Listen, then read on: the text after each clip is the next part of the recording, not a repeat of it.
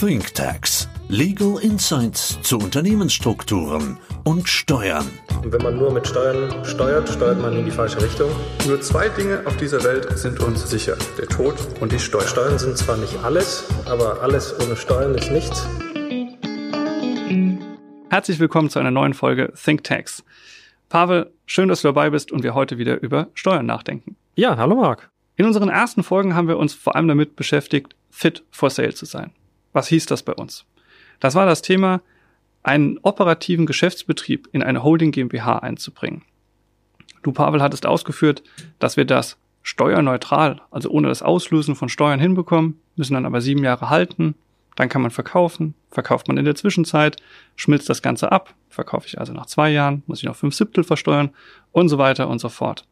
Ziel des Ganzen war es, die Steuerlast von rund 30 Prozent, wenn ich privat verkaufe, zu senken auf bis zu 1,5 Prozent durch die Doppelstücke GmbH.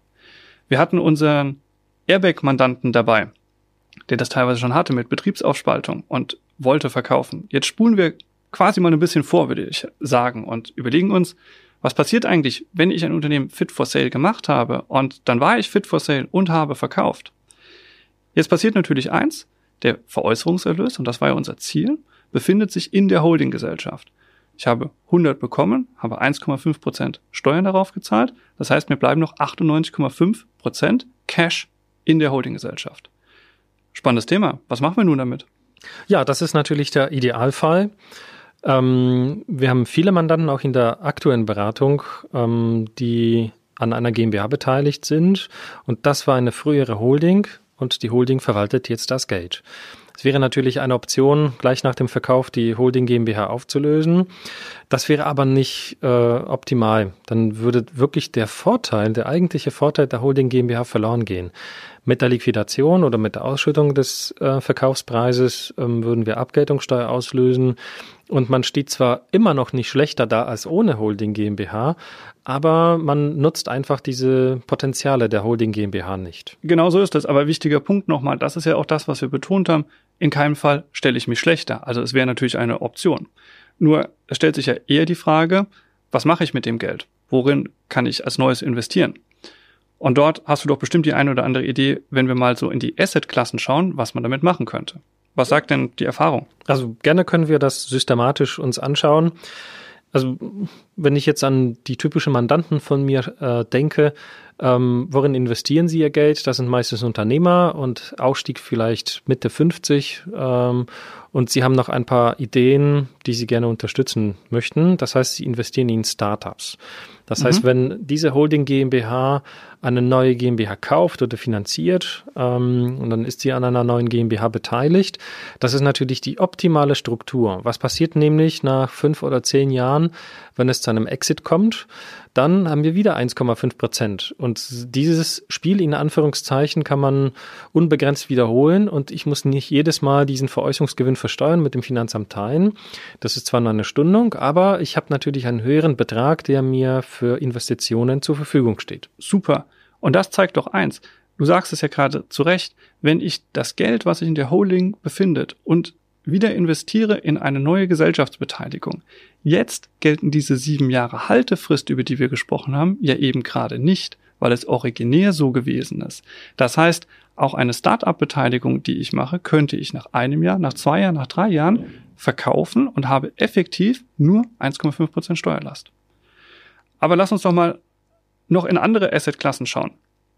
Ist es bei dir nicht so, dass vor allem Mandanten zu dir kommen, die sagen, wie sieht's mit Wertpapieren aus? Corona, verrücktes Jahr gewesen, was Wertpapiere angeht, viel Kurssprünge nach oben und nach unten interessante Anlageklasse? Diese Frage müsste man an ähm, unsere Bank aus dem Netzwerk ähm, richten. Äh, ich glaube, langfristig führt kein Weg an diese Assetklasse vorbei. Natürlich das Stichwort oder das Schlüsselwort ist eher die Streuung, dass man in alle möglichen ja. Assetklassen investiert. Aber Wertpapiere sind auch zentral für unsere Mandanten. Und da stellt sich die Frage, besser privat oder in einer Holding GmbH? Und da muss man differenzieren. Natürlich, wenn man jetzt keine Holding GmbH errichtet hat, hat man diese Wahl nicht. Äh, dann hat man einfach 100 minus 28 äh, zur Verfügung. 28 Prozent habe ich an das Finanzamt überwiesen. Ich habe weniger Assets, die ich in Wertpapiere investieren kann.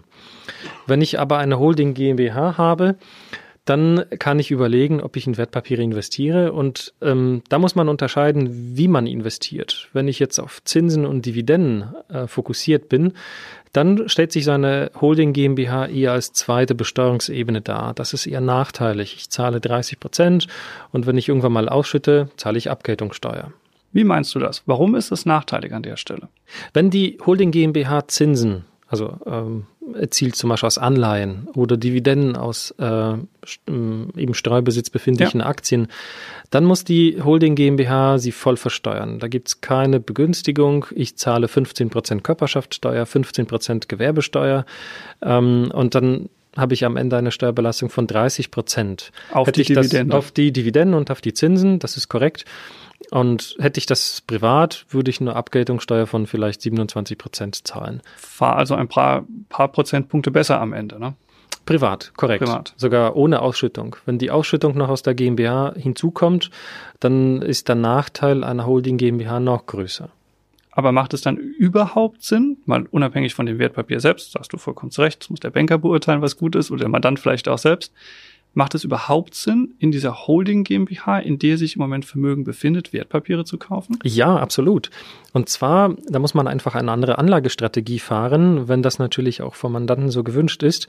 Ähm, und zwar, wenn ich jetzt mehr auf Kurssteigerungen setze, also weniger auf laufende Erträge, Zinsen und Dividenden, sondern mehr auf laufende Erträge. Also ich kaufe eine Aktie A und die halte ich zwei Monate und verkaufe sie oder Aktie B, die halte ich zwei Jahre und verkaufe sie dann dann müsste ich auf der privaten Ebene sofort Abgeltungssteuer zahlen, wenn ich die verkaufe. Richtig. Auf der Ebene der Holding GmbH unterliegt das nur einer Besteuerung von 1,5 Prozent. Das hm. heißt, ich profitiere von diesen Veräußerungsgewinnen, die ich als Holding GmbH so gut wie steuerfrei vereinnahmen kann.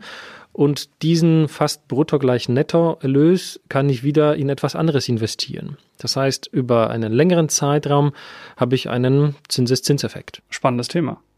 Was dort natürlich auch mit immer reinkommt, ist das Thema der Verwaltungsgebühren und der Depotgebühren. Auch dort ist es ja häufig so, man sagt schon immer, man muss aufpassen, dass die Depotgebühren einen nicht auffressen bei dem, was man am Ende an Erträgen hat. Und die Verwalter verlangen natürlich auch etwas. Wie ist das denn der Unterschied, wenn ich überlege, ob ich Wertpapiere privat kaufe oder ob ich meine Holding GmbH, in der sich im Moment eben Geld befindet? Wirkt sich das Thema Verwaltergebühr und Depotgebühr aus? Ja, signifikant. Und zwar, wenn ich jetzt privat ein Depot habe, kann ich die Kosten gar nicht absetzen. Da gibt's den äh, allseits bekannten Sparerfreibetrag und Werbungskostenabzug ist nicht mehr möglich. Das war früher anders, aber das ist jetzt die aktuelle Rechtslage. Für die GmbH ist die Situation komplett anders. Sie kann alle Kosten absetzen. Das heißt auch ein Prozent Verwaltungsgebühr, 0,2 Depotführungsgebühr, das kann die Holding GmbH ganz normal absetzen und ähm, damit hilft uns auch das Finanzamt, das Vermögen aufzubauen. Wenn man jetzt beides kumuliert betrachtet, Veräußerungsgewinne sind so gut wie steuerfrei, laufende Kosten der Depotführung der Vermögensverwaltung sind steuerlich absetzbar, ähm, kann ich über einen längeren Zeitraum deutlich mehr Vermögen aufbauen weil du sagst, die Verwaltungsgebühr und die Depotgebühren kann ich als Betriebsausgabe bei der GmbH nochmal zusätzlich geltend machen. Das heißt, je mehr ich trade, je mehr ich auf diesen Spekulationsgewinn setze, desto eher kommt die GmbH für mich in Betracht. Wenn ich eher das Thema Langfrist habe und möchte aus Dividenden und Zinsen leben, dann vielleicht doch eher privat.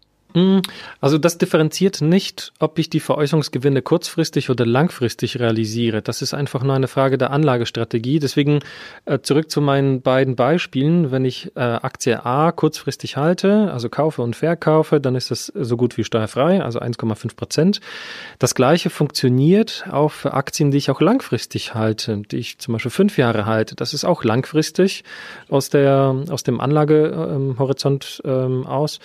Ähm, aber ähm, der Veräußerungsgewinn ist auch da so gut wie steuerfrei. Das ist nur die Frage, worauf lege ich bei meiner, ähm, bei meiner Asset Allocation, worauf lege ich den Schwerpunkt?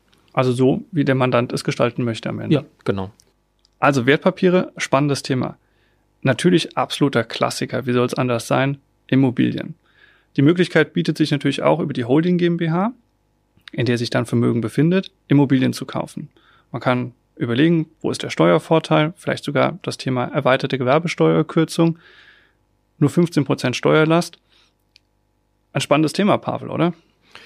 Ja, in der Tat. Wir haben auch viele Mandanten, die äh, Immobilien privat halten, aber auch über Immobilien GmbHs. Ähm, das Thema, das du angesprochen hast, ähm, erweiterte Gewerbesteuerkürzung. GmbHs zahlen eigentlich 15 Prozent Körperschaftssteuer und 15 Prozent Gewerbesteuer. Korrekt. Da sind dann in Summe 30 Prozent. Wenn man aber ähm, hauptsächlich Immobilien vermietet und nur eigenes Vermögen verwaltet in einem gewissen Umfang, dann bekomme ich eine Befreiung von der Gewerbesteuer, sodass ich nur 15 Prozent zahlen muss. Und halte ich die Immobilien privat, zahle ich meistens den Spitzensteuersatz. Also laufend wäre so eine Immobilien GmbH durchaus überlegenswert. Das war eigentlich gar nicht Thema jetzt für unsere Folge, aber so wie wir drüber sprechen, stellen sich noch ganz eine Menge andere Themen plötzlich. Was passiert, wenn die Immobilie wieder veräußert wird? Du hast es gerade angesprochen, privat, andere Situationen. Dort gilt die Spekulationsfrist. Danach kann ich den Veräußerungserlös steuerfrei vereinnahmen. Auf der GmbH, auch wenn ich die erweiterte Gewerbesteuerkürzung habe, sieht es aber anders aus. Spannendes Thema. Was meinst du, Pavel? Vielleicht nächste Folge einfach zum Thema Immobilien? Ja, sehr gerne. Klasse, dann lass uns das machen. Schön, dass wir hier zusammen waren. Dankeschön.